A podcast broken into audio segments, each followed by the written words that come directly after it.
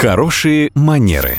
Как произвести впечатление и избежать неловких ситуаций, расскажет преподаватель по современному этикету Татьяна Баранова. Здравствуйте! Впереди период отпусков, и многие направятся с семьями в теплые края.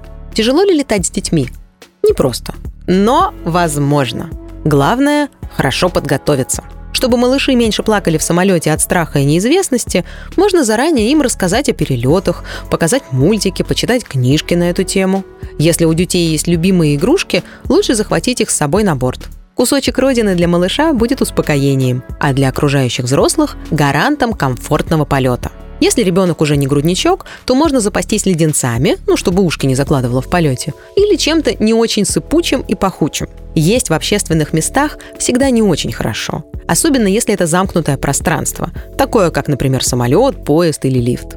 Так что лучше либо не есть вовсе, либо ограничиться чем-то нейтральным, ну, например, морковными палочками для детей. По возможности стоит следить за ребенком и стараться прививать ему навыки самоорганизации и порядка. Тогда есть большая вероятность, что малыш сам будет более внимателен к вопросам чистоты.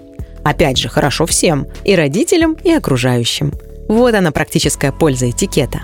Это и есть хорошие манеры.